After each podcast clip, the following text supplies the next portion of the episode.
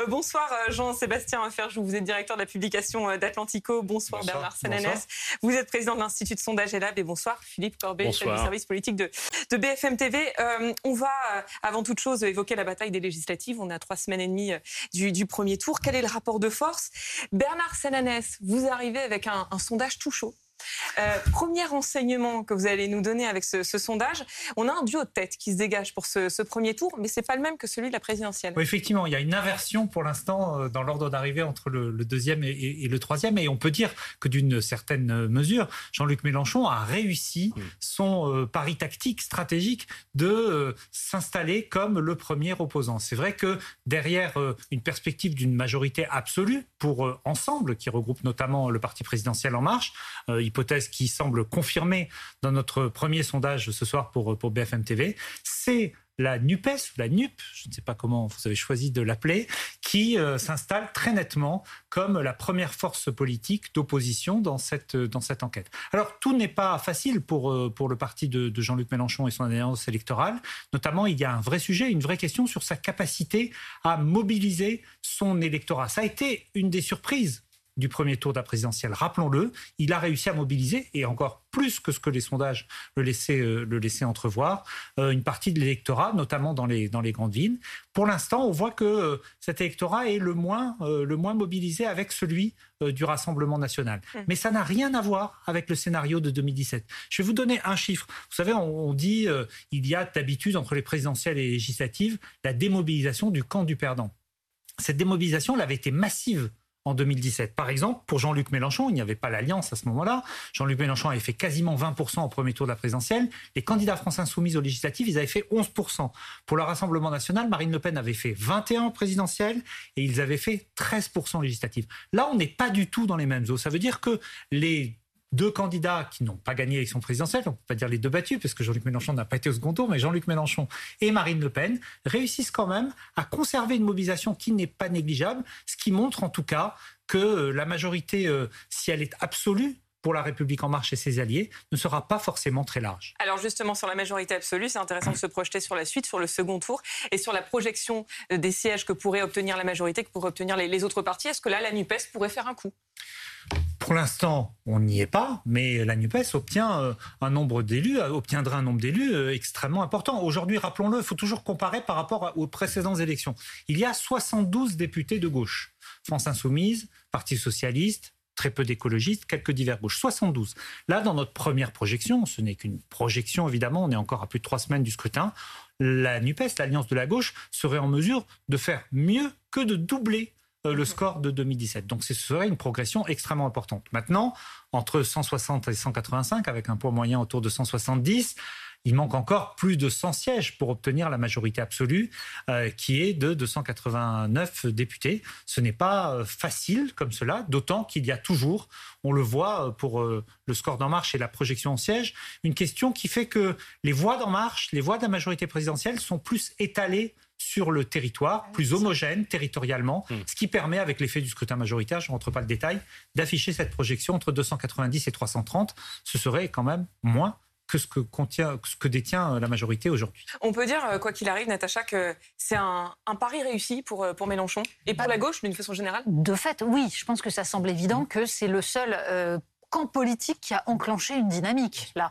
Et d'ailleurs, on a l'impression que le Rassemblement national, en fait, ne joue pas cette campagne. C'est très étonnant. C'est-à-dire que autant Jean-Luc Mélenchon a réussi à imposer mmh. l'idée que son camp et euh, ses troupes à lui, c'est-à-dire en fait les insoumis, avaient envie de gouverner, autant on a l'impression de l'autre côté que c'est euh, ouf, heureusement, c'est pas passé loin. Mmh. C'est-à-dire que Marine Le Pen ne semble pas excessivement mobilisée. Elle part du principe que euh, ce qui en effet, semble se dessiner ce qui serait le plus logique. Mmh. Emmanuel Macron aura sa majorité, mais pour autant, le principe, a priori, c'est qu'on y croit jusqu'au bout. Enfin, il me semble. Donc, il y a cette dimension-là. Après, il y a la question de savoir si ça va réellement se transformer. C'est une projection. Mmh. Il peut y avoir une démobilisation massive, d'autant plus que, pardon, mais il n'y a pas de débat.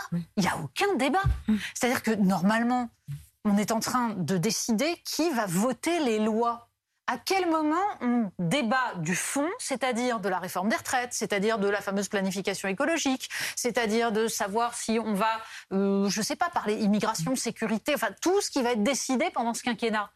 mais la faute à qui? La faute, la faute ou la responsabilité d'Emmanuel Macron qui a joué avec le calendrier de façon assez habile en disons de certaine manière, en laissant justement peut-être Mélenchon occuper l'espace euh, au début du mois de mai, qui là reprend la main sans être omniprésent dans cette semaine de remaniement. On a une nouvelle première ministre, on va avoir un gouvernement probablement d'ici le week-end. Et après la semaine prochaine, c'est la semaine où il y a le pont de l'ascension, donc euh, euh, l'attention des Français sera, ne sera pas portée peut-être sur l'actualité politique, ce qui va restreindre la campagne législative sur ces sujets-là de façon très réduite. Et il y aura, ça va accentuer peut-être l'effet un peu mécanique de gens qui disent bon, donnons une majorité euh, mhm. au président élu. Donc c'est aussi la volonté politique du camp du président de la République de limiter la campagne à quelques jours ou quelques semaines. Donc ça veut dire que c'est fait? Ce que vous êtes en train de dire, c'est que finalement, pas de campagne, pas de débat, donc c'est fait. L'élection législative est jouée. Bah, non, comme l'a dit, jamais joué. Comme, l'a il y a 577 élections. Et d'une certaine manière, comme le vote Emmanuel Macron et les projections là sont plus homogènes dans un certain nombre de circonscriptions, mhm. logiquement, ça serait surprenant il faudrait des éléments de, campagne très nouveaux pour que euh, Jean-Luc Mélenchon et sa coalition soient devant, euh, devant ensemble et la République en marche. C'est possible, mais ce n'est pas le scénario le plus probable. On peut, on peut ajouter une chose, c'est que de même que sur la présidentielle, le, la tripartition mmh. de l'espace politique joue en faveur du pôle central, de même, là, avec un scrutin majoritaire, en fait, le problème de ces deux mmh. euh, pôles on appelle extrême, c'est qu'ils n'ont pas de réserve de voix. Ils ne récupèrent pas les, réserves de l'autre côté. Donc forcément, c'est le pôle central qui absorbe et qui est en position de pivot. Et c'est toute la force d'Emmanuel Macron. Mais c'est là où il y a des configurations intéressantes, parce que les projections, elles sont intéressantes quand on regarde 577 circonscriptions et pas tellement quand on fait de la projection euh, comme ça euh, nationale. Mais regardez, il y a certaines zones, comme dans l'Aisne, comme en Moselle, sur les territoires où l'électorat est plus populaire, où potentiellement, effectivement, vous l'avez dit, il y a une dynamique en faveur de la NUP ou de la NUPS, donc il pourrait se qualifier face au Rassemblement national en théorie, sans cette alliance à gauche, ça aurait été plutôt LREM ou LR face euh, au Rassemblement national. Et le RN face à LR ou face euh, à LREM, c'est euh, LR ou LREM qui l'emporte. Sauf que face à la NUP, ça sera peut-être plutôt le RN. Donc il y a des tas d'effets de bord comme ça qu'il va falloir surveiller. Puis il y a des batailles dans la bataille. Parce qu'il y a des sortants. Les LR, ils ont des sortants. Donc moi, personnellement, mon pronostic, c'est qu'ils seront plutôt au minimum à 70, 75, 75 députés et que ça pourrait aller jusqu'à 90. Quand vraiment vous regardez la carte dans le détail avec à la fois les les gens qui sont implantés. Bref. C'est pour ça que ça va être compliqué parce que la NUPS, ça ne sera pas un groupe. Regardez, il n'y a pas que de la mauvaise foi, il y a peut-être une petite part de mauvaise foi de la part du ministère de l'Intérieur en refusant de les mettre sous la même euh, étiquette, mais pas que. Ils ne siégeront pas dans le même groupe. Croyez-vous qu'ils voteront les lois de la même manière? Parce qu'il va y avoir une bataille, notamment qui sera quel sera le premier groupe d'opposition? Parce que traditionnellement, le premier groupe d'opposition, il a la présidence de la Commission des finances. Alors, selon que ce soit la France insoumise, ce qui n'est pas forcément si évident que ça, ou les Républicains, ou un autre groupe, ça pourrait changer effectivement la configuration du, du, quinquennat. C'est pour ça que la bataille, elle est effectivement en termes de projection, rien n'est jamais joué. Mhm. Évidemment, il peut y avoir des accidents de campagne, mais en termes de projection, on peut imaginer que le président de la République ait une majorité. En revanche, il y a toutes ces petites batailles-là qui pourront quand même changer la configuration de la vie politique à suivre. Il y a une autre question qui est posée aussi dans ce sondage. Que pensez-vous de la nomination hmm. d'Elisabeth Borne à, Matignon Et, là-dessus, euh, Bernard, les Français très rapidement sont, sont, dans l'attente. Dans l'attente, pour l'instant, euh, plus d'un tiers ne se prononce pas. Il hein. faut se souvenir qu'avant sa nomination, Elisabeth Borne, pour un Français sur deux, ne se prononçait pas sur elle. Donc c'est sûr que même si elle va gagner très rapidement de notoriété, hein, c'est Jean-Pierre Raffarin qui dit ça, qui dit ça, qui dit ça, qui dit ça rapidement. Il dit même quand vous êtes inconnu et que vous arrivez à Matignon, en 48 heures, vous êtes une des personnalités les plus connues de, France. Mais on voit bien que il y a un, a priori qui n'est pas négatif. Il y a moins de mm. crispation, par exemple, qu'à l'égard d'Emmanuel Macron. Mais pour l'instant, les Français vont être dans l'attente. Et comme le disait Natacha Polony, ils vont être surtout dans l'attente des premières mesures, des aspects programmatiques de ce nouveau Premier ministre, ce qui jouera également sur la campagne, qu'il s'agisse du pouvoir d'achat, qu'il s'agisse des retraites. Et dans l'attente du nouveau gouvernement, de la nouvelle équipe euh, gouvernementale. Elle consulte à tout va. Hein. Aujourd'hui, Elisabeth Borne, euh, très active. Au jeu des pronostics, ce soir, on va ah. pas s'intéresser. Non, non, on va pas s'intéresser aux entrants. On l'a déjà fait. On va s'intéresser aux sortants. Ah. Et si la surprise du chef venait de là, parce que c'est vrai qu'on n'a pas eu d'effet waouh avec la nomination d'Elisabeth Borne. Et est-ce que justement l'effet waouh, on pourrait l'avoir dans, euh, bah, dans la sortie des... Vous êtes, voilà, vous êtes vraiment quand même assez... Euh, comment dire, comment dire une forme de, ce que je veux dire, d'enthousiasme peut-être un peu excessif s'il y, a des grandes figures, s'il y a des grandes figures du, du précédent quinquennat qui tombent, qui ne sont pas reconduites, ce sera quand même une surprise, non? C'est-à-dire qu'on est là véritablement dans la quintessence de la cuisine politique, c'est-à-dire savoir qui on récompense, qui on se moque de récompenser, face à qui on estime que dans la mesure où il se verrait bien un poste important, voire candidat à l'Élysée en 2027, on va le flinguer même s'il a des états de service. C'est tout ça qui se joue. Regardez Bruno Le Maire, par exemple, qui a tout fait pour, pour rester dans le gouvernement. On ne sait pas s'il reste. Oui, bien sûr. Je pense qu'il est, enfin, il est enchaîné à un pilier de Bercy. Mais on ne sait pas pourquoi. Qui Parce pourtant que a donné satisfaction à Emmanuel Macron pendant la crise Mais bien sûr, il a joué son rôle, il a mené une politique qui a, qui a plutôt fonctionné. c'est un des ministres qui, a créé un vrai lien avec, euh, avec l'opinion. Exactement. Mais, c'est peut-être justement pour ça qu'il pourrait gêner pour la suite, on ne sait pas mais parce que, euh, en fait, la question, euh, Bruno Le Maire veut rester à Bercy pour différentes raisons que vous avez exprimées. Il veut aussi ne pas aller dans un autre ministère. Par exemple, il ne veut pas, il a fait dire qu'il ne vous souhaitait pas être au ministère des Affaires étrangères, que le ministère de l'Éducation qui avait été évoqué, plutôt pas. Et puis même s'il restait à Bercy, dans quelles conditions? Il a aujourd'hui un, ce qu'on appelle un grand Bercy, c'est-à-dire qu'il a l'ensemble, à la fois l'économie et les finances. Ce qui n'est pas toujours le cas. Au début du, du quinquennat précédent, il avait l'économie et Gérald Darmanin avait les finances. Il y a une possibilité pour que Bercy soit à nouveau redécoupé, qu'il y a un ministre des, des Finances, un ministre des Comptes publics. qu'on allait avoir un gouvernement resserré non, mais selon les gouvernements, il y a arrivé des époques où vous avez à la fois l'économie et les finances, ou l'économie et les finances. Là, il veut garder l'économie et les finances. C'est-à-dire qu'il veut que la personne en charge du budget soit un secrétaire d'État ou un ministre délégué auprès de lui, sous lui, et pas un autre ministre à Bercy. Donc c'est aussi là-dessus que ça se joue. Ça veut dire qu'il est trop exigeant, euh, Bruno Le Maire C'est aussi un rapport de force. Lui considère qu'il est un des ministres qui a réussi, qui est identifié par les Français, et donc qui peut imposer des conditions. Et surtout qu'il est identifié via la crise sanitaire, qui n'était pas une bonne période pour les Français. Idem pour Olivier Véran. Est-ce qu'il pourrait payer ça aussi? Mais je ne sais pas, je n'arrive pas à m'intéresser à cette cuisine-là, tout simplement, parce que je pense que ceux qui savent vraiment ne se confient pas, donc euh, c'est un peu vain comme exercice, même si je comprends euh, tout à fait ce que dit Philippe, au sens où on voit bien quand même les positionnements des uns et des autres et la manière dont ils gèrent leur carrière. Mais c'est quand même profondément mortifère. Pas que les gens aient de l'ambition, ça, ça fait partie du jeu, c'est parfaitement respectable. Ils s'engagent en politique pour leurs convictions comme pour leur carrière. Ça, je n'ai rien à dire là-dessus. En revanche, de voir des gens qui, parce qu'il y a de la gauche, il y a de la droite, mais est-ce que l'un d'entre eux a négocié quelque chose? Est-ce que cette majorité serait différente s'il n'y avait pas des républicains qui étaient ralliés, s'il n'y avait pas Agir, s'il n'y avait pas du Modem, s'il n'y avait pas... Qu'ont-ils négocié les uns ou les autres politiquement? Pas en termes de nombre de ministères ou de nombre de circonscriptions, politiquement. Regardez, en, en Allemagne, après des élections, ça ne m'échappe pas que les, institutions sont différentes, mais quand même, il y a des négociations sur un programme de gouvernement. Est-ce que vous pensez réellement que là, les discussions portent sur un programme de gouvernement? Ça porte sur des arrangements, ça porte sur des signaux. En France, on n'est que dans des signaux. Il faut envoyer un petit signal, alors je sais pas, peut-être aux ovnis, parce que le Pentagone nous dit qu'on en repère de plus en plus, mais c'est mortifère cette politique des signaux. La démocratie, ce ne sont pas les signaux la démocratie, c'est assumer la transparence. Quant à la rhétorique de l'efficacité qui serait indépendante de la droite et de la gauche, elle est absurde. Toute efficacité ne se mesure que par rapport à un critère politique. Qu'il n'y a pas une partie des Français qui attend aussi, je suis désolée de le dire, mais des coups politiques, Nicolas Hulot, non, mais, euh, du mais moi, je, non, mais je vous rejoins sur un point. Je ne parlerai pas de coups politiques, mais les Français sont quand même attentifs à ce que disent les candidats en campagne. président de la République, en campagne, le candidat Macron a dit, et puis il l'a redit depuis qu'il a été élu, président nouveau, mandat nouveau et méthode, nouveau. méthode oui, mais ça, on a vu que c'était déjà pas le cas, donc euh, c'est bon, c'est à l'annonce du gouvernement, à l'annonce du gouvernement, ça va être une des clés de lecture. Je suis pas sûr effectivement que ce soit la clé de lecture politique, mais qu'est-ce qu'il y a de nouveau, premièrement, et deuxièmement, qu'est-ce que ça va changer pour moi? Mais qu'est-ce que ça va changer pour moi Pour l'instant, il est très disert. Je pense quand même que euh, une grande partie des Français a compris, avec la nomination d'Elisabeth Borne, que l'idée qu'il y allait y avoir un changement est il peut y avoir une assez, de rattrapage. Il peut y avoir une question de rattrapage. Dans le, gouvernement, dans la composition, dans les principaux ministères, il y ait quelque chose qui ressemble à un changement, ou en tout cas pas exactement la même chose. Mais en 2000, pardon, juste une chose, en 2017, les DIRCAB ont été choisis par l'Élysée, absolument tous, et c'est ce qui va se passer aussi.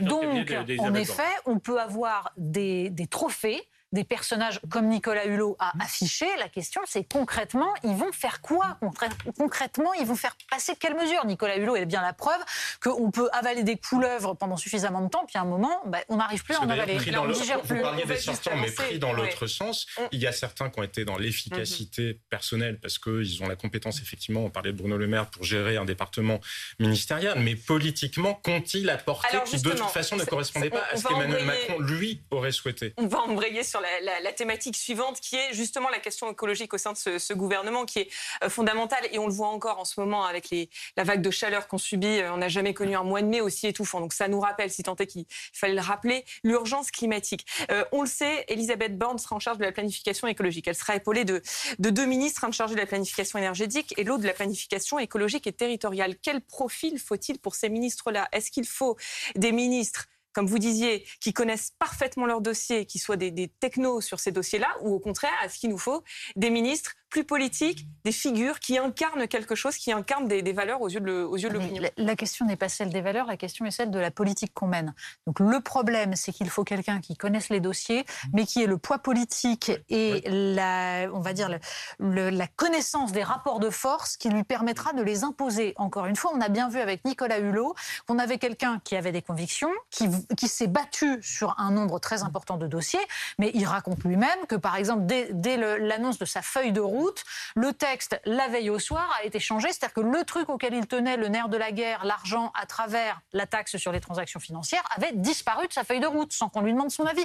C'est là que ça se joue. Donc la question n'est pas seulement celle de la personnalité, mais aussi de la, capacité à obtenir. Bah bien sûr, et si Emmanuel Macron, de toute façon, a décidé qu'in fine, au pied du mur, il arbitrera toujours en fonction des lobbies, en fonction des intérêts, il ne se passera rien. Parce que ces deux ministres-là, qui dépendront effectivement de, de, la première ministre chargée de la planification écologique, ces deux ministres, ils vont devoir se battre avec tous les autres, mm. et notamment avec, face à Bercy, parce que sur l'énergie, le logement, les transports, sur un certain nombre d'arbitrages, il va falloir aller gagner les arbitrages. Alors ça se jouera à l'Élysée, à Matignon, mais il faut aller, il faut aller se battre. des ministres costauds. Pour simplifier, si vous avez deux ministres qui sont des figures de, de, la question climatique, par exemple, euh, qui sont ou un ingénieur, par exemple, spécialisé sur les questions climatiques, euh, mais qui n'a pas le poids politique, ça sera efficace. Si vous avez deux personnalités très politiques, mais qui n'ont aucune légitimité euh, ou, d'expertise sur ces questions écologiques, ça ne marchera pas non plus. Et ça pourrait Alors, qui coche ça pourrait être un, spécialiste du climat et un politique. Un autre sujet, c'est qu'on voit bien que toutes ces transformations, elles, inquiètent dans l'opinion. Dans, elles sont perçues souvent comme synonymes de changement, de peur, d'inquiétude. Et donc, vous avez une dimension pédagogique qui est extrêmement important. Mm. Comment réussir à embarquer, comme on dit, euh, les citoyens, les différents acteurs mm-hmm. dans ces transitions-là. Donc ça ne suffit pas d'être d'avoir la compétence technique, c'est indispensable, mais il faudra aussi avoir des personnalités qui sont capables de mobiliser et de, et de convaincre. Et, qui soient porteuses, encore une fois, je le répète, d'une vision politique. On ne peut bah pas considérer qu'il y a des dossiers techniques. Alors, est-ce hier, on aller les chercher chez les, écologistes, euh, ces deux ministres?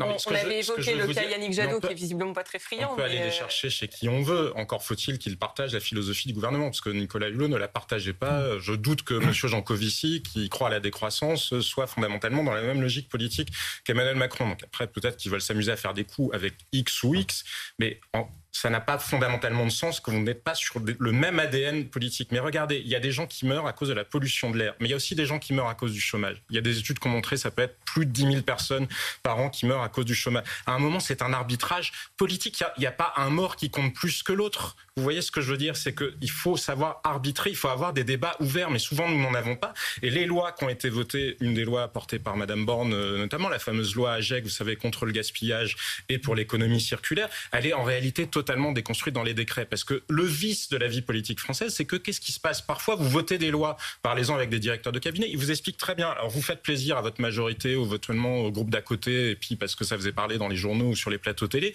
Et puis derrière, vous ne prenez jamais les décrets d'application parce que vous savez très bien que ça, vous n'en voulez pas. La réalité de la vous vie politique française. C'est ce qui s'est passé avec la loi Egalim. Mais c'est pour ça que je dis, c'est pour ça que je dis, on a des débats qui sont tout relève du signal et assez peu de l'attention portée au fond. Oui, euh, vous, vous avez raison de dire qu'il faut une cohérence. Tout le problème donc sur cette question de l'écologie est de savoir si Emmanuel Macron a mis en avant cela, comme ça semble assez probable, parce qu'il a compris que pour euh, remporter l'élection présidentielle, il fallait avoir ce discours écologiste, surtout dans l'entre-deux tours où il fallait capter l'électorat de Jean-Luc Mélenchon. Mais en effet, ça ne peut pas marcher s'il n'y a pas une cohérence. Quand vous parlez de l'arbitrage entre le chômage et l'écologie, pardon, mais entre les morts et le chômage, voilà, mais je suis de ceux qui pensent qu'on recrée de l'emploi en relocalisant l'économie et donc en, luttant contre la, voilà, en luttant contre ces porte-containers qui sont en train de détruire la planète. Que ça va avec. Mais encore faut-il le croire profondément pour aller se battre sur le sujet essentiel, c'est-à-dire la division mondiale du travail, le libre-échange qui justement permet cette économie de porte-containers qui est totalement délirante. Si on n'est pas convaincu c'est dans ce sens-là qu'il faut aller, en effet, à la première difficulté face à la première, euh, face à la première pression de tel ou tel euh, force d'intérêt, eh ben, on se couche, tout simplement. Et c'est ça qui arrive à chaque fois. C'est de ça dont je vous parle. Oui. Ben, vous serez d'accord. Voilà. Pas, sur, pas, sur, le fond. Pas, sur la logique économique, mais sur la, façon dont se passe la politique, oui. Bon, merci, euh, merci à tous les trois. Natacha, bien évidemment, on poursuit cette, euh, cette émission. On va refermer notre page euh, politique et on va ouvrir celle sur la, la, guerre en Ukraine avec le sort des prisonniers de l'usine Azovstal. 959 d'entre eux se sont rendus. C'est ce qu'annonce les Russes. Que va-t-il leur arriver maintenant? Vous écouterez dans un instant les propos euh, édifiants d'un député russe. À tout de suite.